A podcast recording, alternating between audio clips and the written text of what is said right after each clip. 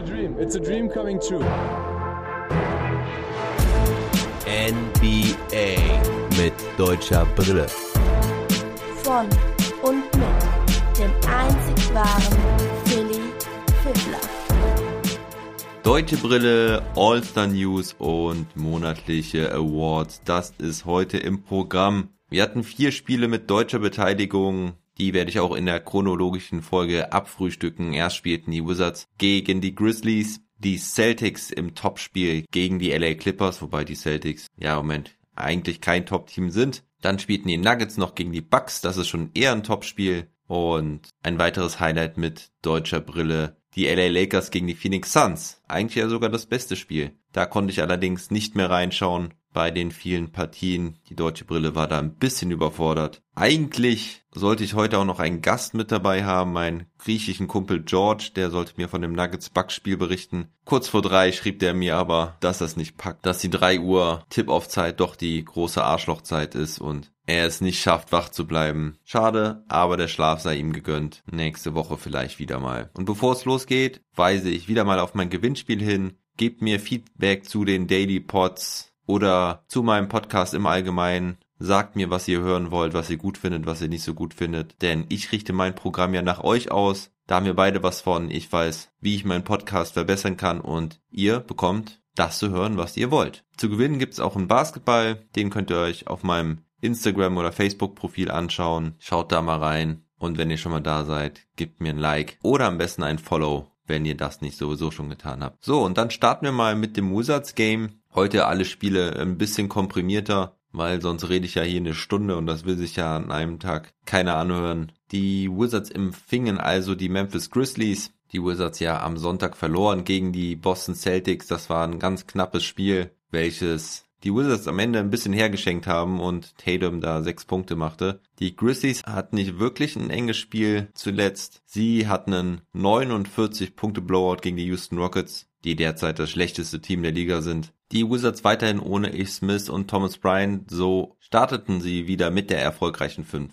Um Mo Wagner, Westbrook, Beal, Matthews und Hachimura und Mo sollte auch die erste Aktion haben. Westbrook zieht zum Korb. Wagner kommt hinterher. Westbrook findet ihn und Wagner macht ihn mit Foul von Valanciunas. Three-Point-Play direkt mal von unserem Berliner Jungen. Kurze Zeit später zieht Westbrook wieder das Doppel und findet Wagner allein unterm Korb. Ganz einfacher Korbleger für Mo, da war er wirklich ganz, ganz Mutterseelen allein. Westbrook sowieso mit richtig gutem Start, hat nach vier Minuten schon drei Punkte und fünf Assists und auch zwei Steals, haut dann sogar noch zwei Dreier rein. Die Wizards gehen früh in Führung mit 18 zu 10, versuchen dann aber vermehrt über Bradley Beal zu gehen. Dem gelingt anfangs allerdings nicht so viel. Immer wenn er den Ball hat und zum Korb zieht oder dann den Pass sucht, geht der Ball verloren, kriegt er auch keine Foul Calls. Ehrlich gesagt, da hätte man schon sicherlich das ein oder andere pfeifen können. Und wenn ich sage, dass er fast gar nichts hinbekommt, dann hat er am Ende des Viertels doch trotzdem wieder acht Punkte. Wagner konnte nach dem Start aber nicht mehr Entscheidendes beitragen. Len kommt dann für ihn rein. Später dann auch Lopez. Es ist wieder diese Drei-Mann-Rotation auf der Fünf, die sich ja in den letzten Spielen auch ganz gut geschlagen hat. Die Grizzlies kommen jetzt besser ins Scoren, ziehen immer wieder gut zum Korb. Die Wizards können sie nicht aufhalten. Und so gehen sie dann auch in Führung. Im zweiten Viertel ist es dann ziemlich ausgeglichen, bis dann ein sehr wichtiger 14 zu 2 Run der Grizzlies kommt. Da funktioniert jetzt defensiv gar nichts mehr bei den Wizards. Mo Wagner kommt wieder zurück und auch Isaac Bonga kommt rein. Da will Scott Brooks defensiv justieren. Aber der Run geht weiter. 20 zu 2. Es ist aber nicht nur die Defense, die schlecht läuft, sondern vor allen Dingen auch die Offense, die den Grizzlies auch immer wieder einfache Punkte beschert. Bonga läuft dann einmal mit dem Ball über die Baseline, passt den Ball zurück auf Beal, der zum Korb zieht und das Ding reinmacht. Bonga also mit einem Assist. Dennoch ziehen die Grizzlies davon. Mo Wagner sollte dann wenigstens auch die letzte Aktion der Halbzeit haben. Er mit einem Buzzerbeater zur Halbzeit mit einem Running Floater Dennoch steht es da schon 56 zu 71. Die Anthony Melton von der Bank mit 17 Punkten, Morant ebenfalls mit 17 Punkten. Melton haute da die Dreier rein. Und zur zweiten Halbzeit starteten dann Isaac Bonga und Robin Lopez für Matthews und auch Wagner musste auf der Bank bleiben. Scott Brooks setzte also auf die Defense und der Plan ging auch erstmal auf. Die Wizards rotieren besser, Lopez macht die Zone dicht, 6 zu 0 Run für die Wizards. Doch nach dem Timeout der Grizzlies können die ihre Anpassungen erfolgreich umsetzen. Die Offense ist jetzt gut in Balance. Mal kommt der Dreier, mal der Floater, mal der harte Zug zum Korb. Valanciunas macht seine Arbeit unterm Korb. Robin Lopez kann ihn defensiv auch nicht stoppen holt nicht einen einzigen Rebound im gesamten Spiel. Valanciunas kocht ihn da ziemlich ab, macht auch den einen oder anderen Hookshot gegen ihn. Lopez kann eigentlich nur offensiv überzeugen. Er ebenfalls mit seinen bekannten Hookshots hat, glaube ich, die zweitmeisten Hookshots der Liga. Und so halten die Grizzlies ihre Führung um die 20 Punkte. Nach drei Vierteln steht es 78 zu 96. Und doch kommen die Wizards jetzt irgendwie wieder rein. Westbrook immer wieder mal mit einer guten Aktion. Bradley Beal macht natürlich auch immer wieder mal seine Punkte. Die Grizzlies kühlen etwas ab und so sind es auf einmal auch wieder nur noch 10 Punkte Rückstand. Da könnte noch mal was gehen für die Wizards. Doch die Grizzlies können immer wieder ihr Spiel anpassen, immer wieder Lösungen finden. Wenn mal was nicht klappt, holt Valanciunas eben den Offensivrebound und macht irgendwie den Putback rein. Die Wizards haben dann auch immer mal wieder so fahrlässige Dinger dabei, werfen den Ball weg, dann verwirft Hachimura zwei Freiwürfe. Also immer wird der Run der Wizards gestoppt und so kommen sie nicht mehr richtig rein, können das Spiel nicht mehr knapp machen. Eineinhalb Minuten vor Schluss ist das Ding durch. Mo Wagner und Easy bekommen noch ein bisschen Garbage Time. Da passiert dann aber auch nichts mehr. Am Ende steht's 125 zu 111. Bester Mann war Ja Morant. Er war von den Wizards nicht zu stoppen. Zeigt auch sein ganzes Talent. Hat 35 Punkte, 5 Rebounds, 10 Assists. Trifft 11 aus 18, auch 2 von 3 Dreiern. Geht 14 Mal an die Linie. Macht davon 11. Dylan Brooks, traditionell mit nicht so guter Quote. Allerdings sind seine Drives zum Korb immer wieder wichtig. Er hat auch 20 Punkte bei 8 aus 19. Valanciunas wohl 16 Rebounds, wie gesagt, Robin Lopez hat nicht einen einzigen. Außerdem hat Valanciunas elf Punkte. Und die Anthony Melton war so ein bisschen der X-Faktor. Er mit sechs Dreiern von der Bank, hatte außerdem vier Rebounds und fünf Assists. Insgesamt 20 Punkte. Und bei den Wizards, Russell Westbrook und Bradley Beal beide mit 23 Punkten. Westbrook hat gut aufgelegt, hat 15 Assists gemacht, hatte aber auch 8 Turnover, das muss man natürlich auch sehen. Dadurch bekommen die Grizzlies auch 17 Fastbreak-Punkte, natürlich nicht nur durch seine Turnover, aber insgesamt sind sie da auch besser. Washington insgesamt mit 22 Turnovern, so kannst du ja normalerweise auch kein Spiel gewinnen. Robin Lopez eben schon angesprochen, offensiv wenigstens gut, er mit 6 aus 6 perfekter Quote für 14 Punkte. Und unsere deutschen Jungs. Mo Wagner mit 7 Punkten und 2 Rebounds, einem Stil, trifft 3 aus 6, spielt 11 Minuten. Und Isaac Bonga mit fast 10 Minuten, allerdings wieder ohne offensive Aktion, hat lediglich ein Rebound und ein Assist. Und letztendlich ist auch sein Plus-Minus-Rating auf minus 11 gefallen. Mitte des dritten Viertels. Also kein guter Abend für die Wizards und auch für unsere deutschen Jungs nicht wirklich. Nach so einem Spiel habe ich natürlich immer Schiss, dass Mo Wagner nicht mehr in der Starting Five stehen wird im nächsten Spiel. Jetzt sind sie das erste Mal mit ihm von Anfang an bei zwei Niederlagen in Folge. Am Donnerstag spielen sie dann gegen die Clippers. Da hatte er persönlich sein bestes Spiel bisher, auch wenn das verloren ging. Ich denke mal schon, dass er da auf jeden Fall nochmal die Chance von Anfang an bekommen wird. Und dann ist All-Star Break und danach muss man mal weiterschauen. Die Memphis Grizzlies sind auf jeden Fall kein Kanonenfutter, wie man vielleicht vor der Saison dachte. Sie sind jetzt auf Platz 9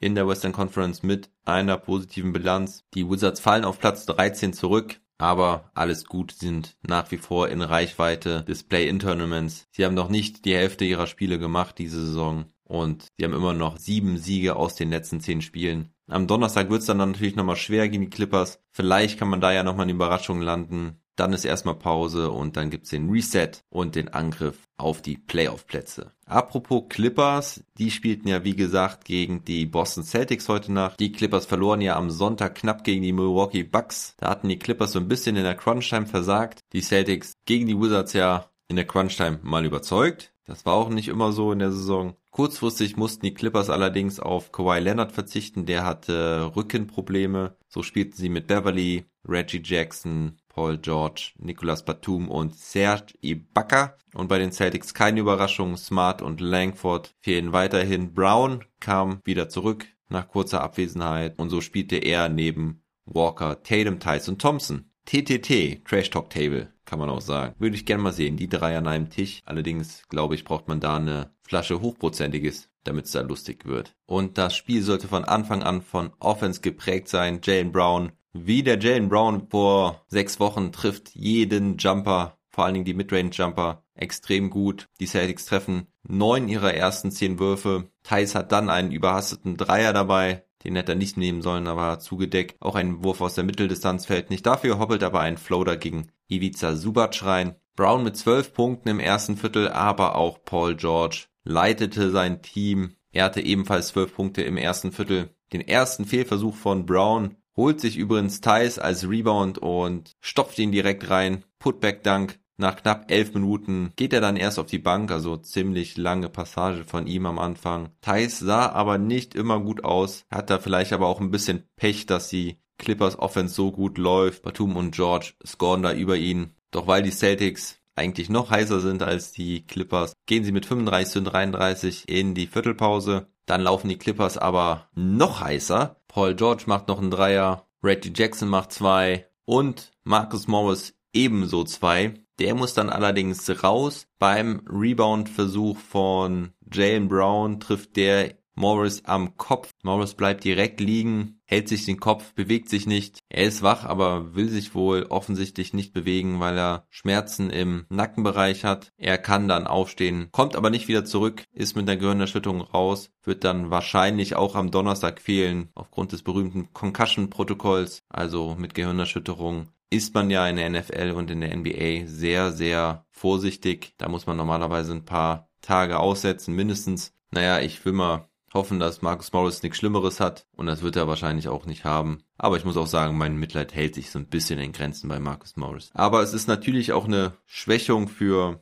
die Clippers, die jetzt nicht nur auf Leonard, sondern auch noch auf Morris verzichten müssen. Morris hatte allein in diesem Viertel nämlich auch 10 Punkte und 3 Rebounds und noch einen Block. Zwischenzeitlich treffen beide Teams über 60 Prozent ihrer Würfe und die Clippers können eine kleine Führung in die Halbzeit nehmen, 63 zu 62. Eigentlich bei den Quoten verwunderlich, dass beide Teams nicht noch mehr Punkte haben, aber die Pace ist nicht immer ganz so hoch in diesem Spiel. Und jetzt gibt es eine interessante Statistik aus Celtics Sicht. Wenn sie zur Halbzeit zurücklagen, haben die Celtics erst eins von elf Spielen gewonnen. Und ratet mal, welches Spiel das war. Jawohl, es war das Spiel gegen die LA Clippers, was sie vor ein paar Wochen gegen sie gewannen. In der zweiten Halbzeit waren die Defensiven jetzt deutlich intensiver. Ich habe mich noch gefragt, ob es einfach nur an der starken Offense liegt oder ob die Defense auch nicht ganz so gut ist bei beiden Teams und jetzt sieht man den Unterschied. Die Defense bewegt sich viel schneller, die Spieler rotieren schneller. Also es ist durchaus eine Sache von Aufwand. Meistens zumindest. In diesem Fall auf jeden Fall. Daniel Theiss sieht aber in dieser Phase wieder nicht ganz glücklich aus. Offensiv hat er eigentlich keinen Impact. Defensiv ist das immerhin solide. Die Clippers können sich jetzt so einen leichten Vorsprung herausspielen. Reggie Jackson ist so der Mann des dritten Viertels bei den Clippers. Er macht zwölf Punkte, aber bei den Celtics kann auch Kemba Walker aufdrehen. Er hat sogar 13 Punkte in diesem dritten Viertel. Das Spiel bleibt knapp. Celtics können es wieder ausgeglichen gestalten. Und zum vierten Viertel hinein wird es dann das Duell der beiden Backup-Center. Subac gegen Robert Williams. Subac macht sechs Punkte Anfang des vierten Viertels. Williams hat zwei Alley-Oops den zweiten haut er mit zwei Händen und einer Geschwindigkeit durch den Korb. Das ist schon Wahnsinn. Da, da muss man ja richtig zusammenzucken. Der Kerl hat wirklich Potenzial. Ich hörte auch dem Letzt, dass er wohl Teil der langfristigen Planung der Celtics ist. Da tun sie auf jeden Fall gut dran. Denn auch wenn er am Anfang so seine Struggles hatte mit der Zeit, deswegen nennt man ihn ja auch den Time Lord, weil er einfach über der Zeit steht. Der Typ hat eine Athletik, eine Sprungkraft und eine Energie. Das macht schon wirklich Spaß. Außerdem sammelt er die Rebounds und hat auch noch einen Block. Er ist hauptverantwortlich dafür, dass die Celtics jetzt die Führung erklimmen und auch ein bisschen davonziehen. Tatum, der das ganze Spiel eigentlich über fast nichts getroffen hat, jetzt mit einem Dreier, wo der Ball nach einem Offensivrebound, glaube ich, zu ihm kommt. Und da steht er dann mal ganz alleine und den Netz da rein. Das tat ihm gut. In der folgenden Situation geht er in den Post, macht eine schöne Bewegung aus der Drehung und so holen die Celtics sich die höchste Führung in diesem Spiel. 111 zu 100. Drei Minuten vor Schluss kommt dann Thais rein, wird beim Alley-Oop-Versuch gefoult, macht beide seine Freiwürfe rein. Doch die Clippers kommen nochmal ran. Nach einem Offensivfoul von Tatum steht es 113 zu 109, noch 28 Sekunden. Paul George am Sonntag mit 0 aus 5 im vierten Viertel. Heute bislang mit 1 aus 7 George bekommt den Ball, wirft direkt den Dreier, Tatum ist aber recht nah an ihm dran. Der Wurf geht schon wieder daneben. Williams war wieder reingekommen für Thais. Er holt den Rebound macht dann aber nur einen von den zwei Freiwürfen. Die Clippers bringen den Ball schnell nach vorne. George nochmal mit einem Dreier. Dieser sitzt diesmal. Jetzt wieder nur noch zwei Punkte Vorsprung für die Celtics. Wieder so ein knappes Ding zum Ende. Brad Stevens bringt dann Thais für Williams rein. Der erfahrenere und bessere Freiwerfer. Und der Ball geht auch prompt zu Thais und er wird direkt gefoult. Thais jetzt mit Clutch Free Throws, 10 Sekunden vor Schluss. Er macht den ersten und der zweite sitzt auch. Vier Punkte Führung.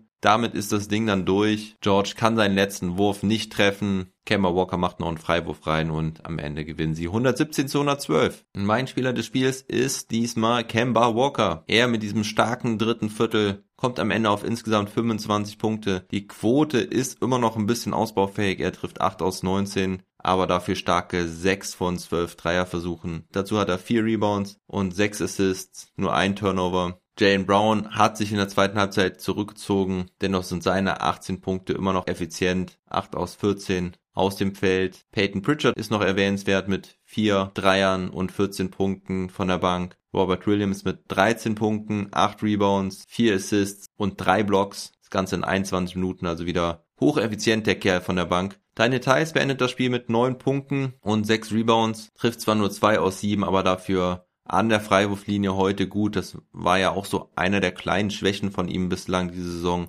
Da trifft er 5 aus 6 und vor allen Dingen halt die vier wichtigen im vierten Viertel. Tristan Thompson heute auch nochmal deutlich aktiver. Er mit 13 Punkten und 9 Rebounds. Und bei den LA Clippers allen voran Paul George mit 32 Punkten. Aber wieder gestruggelt in der Crunch Time. Reggie Jackson mit 25 Punkten. Er trifft 10 aus 14. Starke Quote. Und die Celtics, man mag es kaum glauben, gewinnen dieses Spiel in der Offense. 48,8% aus dem Feld, 50% Dreierquote. Nur 9 Turnover, die Clippers übrigens ebenso mit nur 9 Turnovern. Und dieser Sieg fühlt sich sicherlich sehr gut an für die Celtics. Sie stoßen damit auch wieder auf Platz 4 vor mit einer positiven Bilanz von 18 Siegen und 17 Niederlagen. Jetzt drei Siege in Folge. Sie spielen am Donnerstag dann noch gegen den fünftplatzierten, die Toronto Raptors. Und da können sie sich dann wieder etwas mehr in der oberen Tabellenhälfte festsetzen. Kommen wir dann zu der Partie der Denver Nuggets gegen die Milwaukee Bucks. Und das sollte das Spiel des Jokers werden. Die Bucks gingen zwar zunächst in Führung, doch ab Mitte des ersten Viertels zogen die Nuggets dann davon. Jokic war überragend. Er heute wieder mit einem Triple-Double. 37 Punkte, 10 Rebounds und 11 Assists wie ich vorhin schon andeutete, konnte ich das Spiel jetzt nur so nebenbei betrachten. Deswegen kein ausgedehnter Game Report mit Spannungskurve. Isaiah Hartensteins Minuten habe ich mir genauer angeguckt. Er spielte fast zwölf Minuten. Vor allen Dingen in der ersten Halbzeit durfte er ziemlich lange ran. War so ein bisschen abseits vom Geschehen, hatte nur zwei Rebounds, keinen einzigen Korbversuch, aber er machte auch nichts Verrücktes und nichts Schlechtes. Während er auf dem Feld war, sorgten seine Mitspieler vor allen Dingen immer Jamal Murray für Punkte und mit ihm auf dem Feld waren die Nuggets gut. So hat er dann auch ein positives Plus-Minus-Rating von plus 13. Die Bucks können nur kurz vor der Halbzeit mal auf 10 Punkte rankommen, aber in der zweiten Hälfte spielen die Nuggets mal wirklich konstant gut, konstant gute Defense, kon konstant gute Offense. Neben dem überragenden Jokic war halt auch Murray wieder richtig gut, er mit 24 Punkten und 6 Assists. Michael Porter Jr. und Will Barton streuten auch hin und wieder ihre Punkte ein. PJ Dozier machte auch mal wieder den Unterschied von der Bank. Und Janis Antetokounmpo, wie gewohnt, auch stark. Er mit 27 Punkten, 8 Rebounds und 3 Assists. Hatte es auch einige Male mit Isaiah Hartenstein zu tun. Der gab sein Bestes gegen ihn und konnte ihn mit aggressiver Defense auch ein bisschen entnerven. Das hat mir gut gefallen. Hat ihn da auf jeden Fall nicht einfach vorbeikommen lassen und immer wieder gechallenged. Dem Jannis hatte zwar Middleton noch 20 Punkte und 6 Assists mit 50% Wurfquote, aber vom Rest des Teams kam einfach viel zu wenig. Drew Holiday scheint nach seiner Corona-Erkrankung wohl noch nicht ganz fit zu sein. Dante DiVincenzo mit 0 aus 5. Die Bucks insgesamt nur mit 40,5% Wurfquote. Vom Dreierbereich noch deutlich schlechter. Ja, und die Nuggets im Back-to-Back -Back sehr solide, wirkt nicht müde, sondern sehr motiviert, hier den nächsten Win zu holen in Milwaukee. Der Joker hatte einige schöne Dunks dabei. Da ist er dieses Jahr sowieso deutlich stärker. Und noch eine Randinfo, die mich doch schon ein bisschen verwundert hat. Jamal Murray ist in der Defensive Ladder auf Platz 5 gelistet worden. Mir ist zwar schon letztens aufgefallen, dass er wirklich deutlich intensivere Defense spielt, als man das von ihm gewohnt war. Das hatte schon so ein bisschen Playoff-Mentalität. Allerdings habe ich auch einige defensive Missgeschicke von ihm gesehen. Welches Spiel war das, wo sie defensiv so nachlässig waren? Warte, ich schaue es mal gerade nach. Ja, gegen die Atlanta Hawks. Da hat er ein paar Mal gepennt. Na gut, ich werde auf jeden Fall mit meinem Denver-Experten Mark Hasselstein-Lemke drüber sprechen. Die müsste ich dann, glaube ich, in zwei Wochen wieder mit dem Trash Talk Table dran sein. Bin gespannt, was er mir dazu sagen kann. Am Ende ist es dann auch ein deutliches 128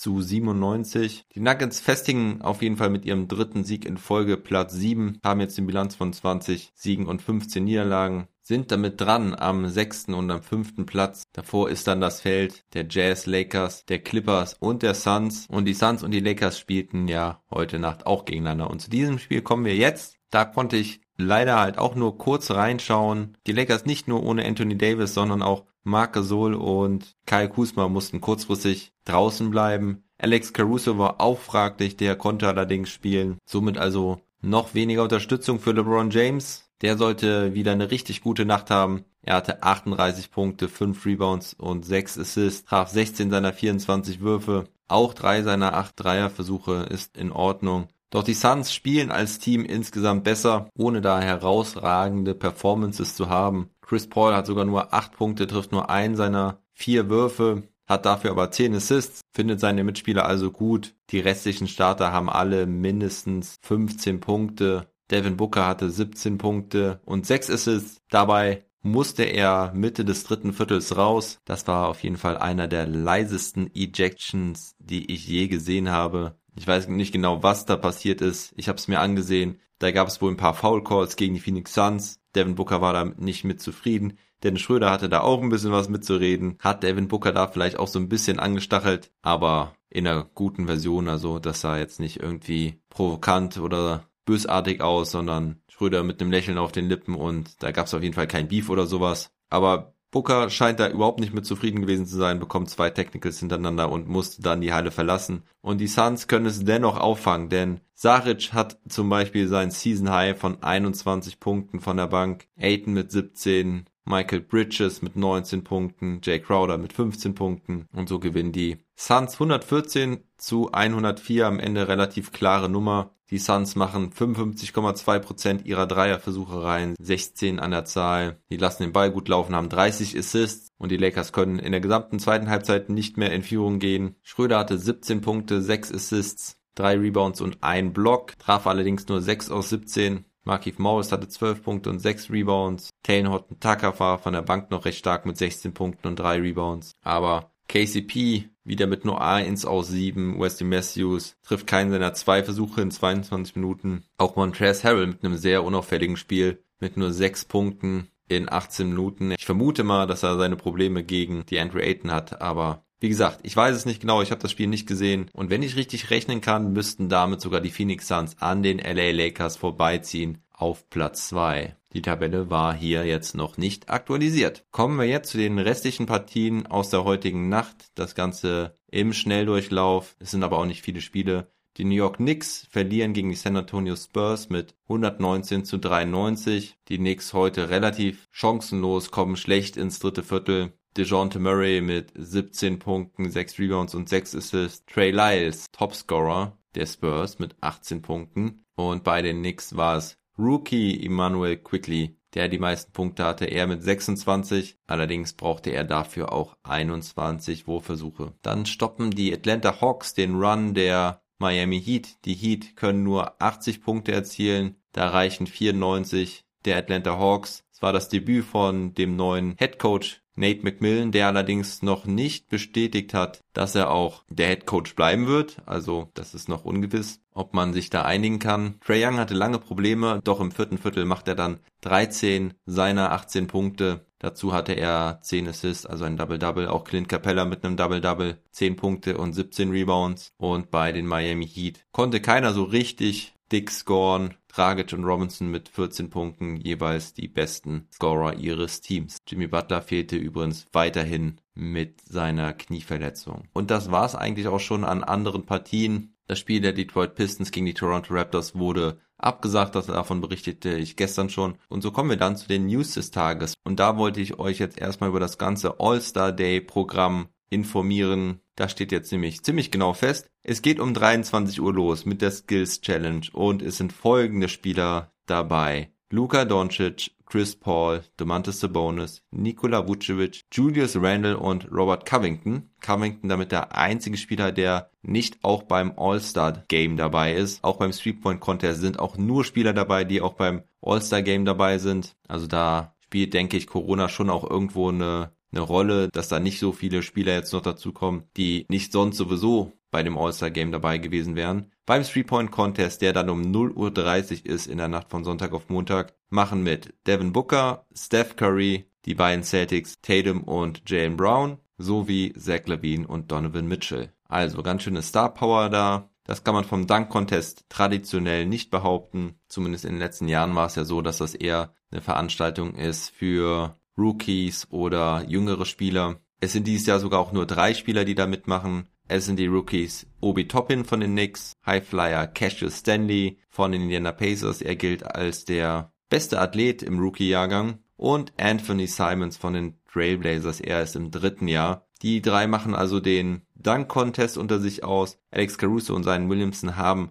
abgelehnt. Die waren wohl auch in der Verlosung, aber die beiden wollen wohl eher ihren Körper nicht in Verletzungsgefahr bringen. Und es gibt eine wesentliche Änderung in der Punktevergabe. Also in der ersten Runde hat jeder zwei Dunks. Da gibt es wieder diese 50-Punkte-Regelung. Also es gibt fünf Jurymitglieder, die bis zu zehn Punkte verteilen können. Übrigens ist das Minimum sechs Punkte. Also sechs Punkte ist eigentlich die schlechteste Wertung, die man bekommen kann. Auch mal interessant zu wissen. Und im Finale soll dann so eine miese Kacke vom letzten Jahr vermieden werden. Ihr erinnert euch vielleicht daran, alle haben immer nur zehn Punkte verteilt, weil sie sich nicht getraut haben, bei irgendeinem Dank neun Punkte zu geben. Bis dann Dwayne Wade Aaron Gordon die neun Punkte gegeben hat und somit Derek Jones Jr. zum Dunk Champion gemacht hat. Das war für mich eine absolute Farce und absolut lächerlich. Jetzt ist es dieses Jahr so, dass diese fünf Jurymitglieder sich für einen der beiden Kandidaten entscheiden müssen. Super Änderung finde ich. So kann es kein Stechen geben. Die Leute müssen sich entscheiden, wer besser gedankt hat. Das ist ja eigentlich auch bei einem 1 gegen 1 eine logische Entscheidung. Und so werden wir es nicht haben, dass die Jungs dann irgendwie da noch sechs Dunks machen müssen. Dann habe ich noch zu guter Letzt die monatlichen Awards, also nicht meine, sondern die offiziellen der NBA. Fangen wir an mit den Spielern des Monats. Im Westen ist das Devin Booker von den Phoenix Suns und im Osten ist es der derzeit wirklich überragende James Harden von den Brooklyn Nets. Auch Hardens Trainer Steve Nash hat die Auszeichnung des Trainer des Monats im Osten bekommen. Die Nets hatten ja eine Siegesserie von sieben Spielen müssen es gewesen sein, bevor die Mavericks sie geschlagen haben. Im Westen ist es Quinn Snyder, auch keine Überraschung. Der Trainer der Utah Jazz wird belohnt für das überragende Abschneiden der Jazz im Februar. Und dann gab es noch die Rookies des Monats und da gab es auch keine Überraschung. Im Westen ist es Tyrese Halliburton von den Sacramento Kings, der weiterhin ziemlich gut und konstant spielt. Und im Osten ist es natürlich LaMelo Ball, der wirklich jeden Zweifler überzeugt haben sollte, inklusive mir selber. Ich war ja auch ein bisschen skeptisch, was ihn angeht. Aber der Kerl liefert definitiv ab. Ja, das war's auch mit den News. Ich bitte euch nochmal darum, gebt mir Feedback und macht beim Gewinnspiel mit. Wenn ihr keine Lust habt zu schreiben, könnt ihr mir auch einfach eine Sprachnachricht bei Instagram schicken. Das ist vielleicht für den einen oder anderen einfacher und nicht so aufwendig. Alles kein Problem. Macht's gut, bleibt gesund und munter und never stop ballin'.